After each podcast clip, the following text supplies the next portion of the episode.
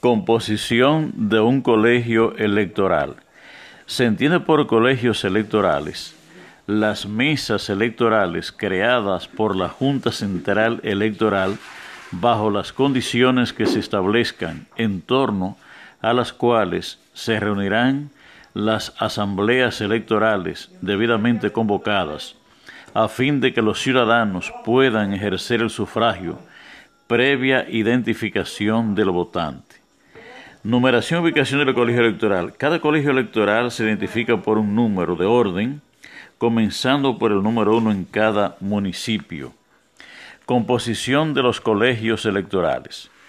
Todo colegio electoral está integrado tanto en el país como en el extranjero por cinco personas que son presidente o presidenta, primero primera vocal, segundo o segunda vocal, secretario o secretaria, sustituto o sustituta de secretario o secretaria.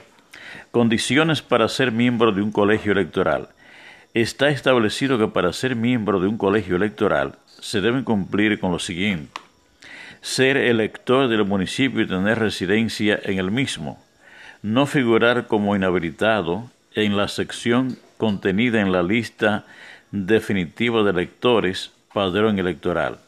Saber leer y escribir, buena ortografía y caligrafía, experiencia electoral preferiblemente, poseer el certificado de aprobación de entrenamiento CADE, indispensable, no tener impedimento establecido por la Constitución ni la ley electoral.